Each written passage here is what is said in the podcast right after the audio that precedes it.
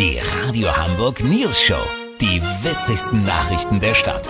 Mit Olli Hansen, Jessica Burmeister und Peter von Rumpold. Guten Tag. Die Hamburger Polizei muss sparen. Deswegen wird jetzt ein millionenschweres Programm dazu aufgelegt, bei dem auch mehr auf Homeoffice gesetzt wird. Olli Hansen, Polizeibeamte im Homeoffice. Wie soll das gehen? Ganz einfach, Peter. Es gibt mit Hanse Race schon länger einen sehr hochwertigen PC-Fahrsimulator, der es den Beamten ermöglicht, virtuell an jeden Platz der Stadt zu kommen. Ich bin gerade bei Hannes Dossmann und Corinna Knalsen. Die beiden Polizeihauptmeister fahren seit Monaten Teststreife im Homeoffice. Oh, was jetzt los? Unfall an der Lombardsbrücke? Dann mal los. Ach, die fahren da jetzt am PC äh, hin, oder was? Genau, hat den Vorteil, dass sie viel schneller vor Ort sein können. Denn auf dem Computer kannst du die Verkehrsdichte vorwählen.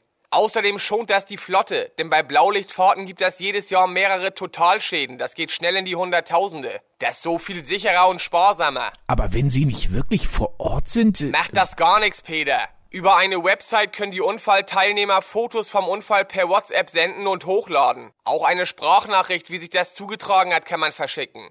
Bitte? Sie gehen in die Küche, machen Polenta? Ja, nehme ich auch gerne Portion. Geil, im Streifenwagen kochen geht ja sonst nicht, Peter. Das Ganze ist also auch viel gesünder. Und wenn du dich jetzt fragst, was mit den ganzen anderen Einsätzen ist, du, in 40% der Fälle ist das Fehlalarm. Wenn nicht, sind die Randalierer, Diebe oder anderen Strolche und Strölchinnen eh meistens über alle Berge. Ja, und der Rest?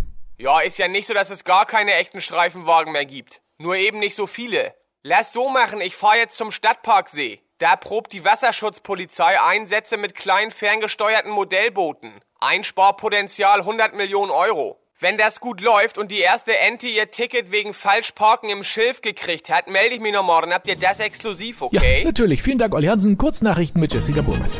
Breitensport, er fällt im Januar für viele aus, weil sie auf Alkohol verzichten möchten.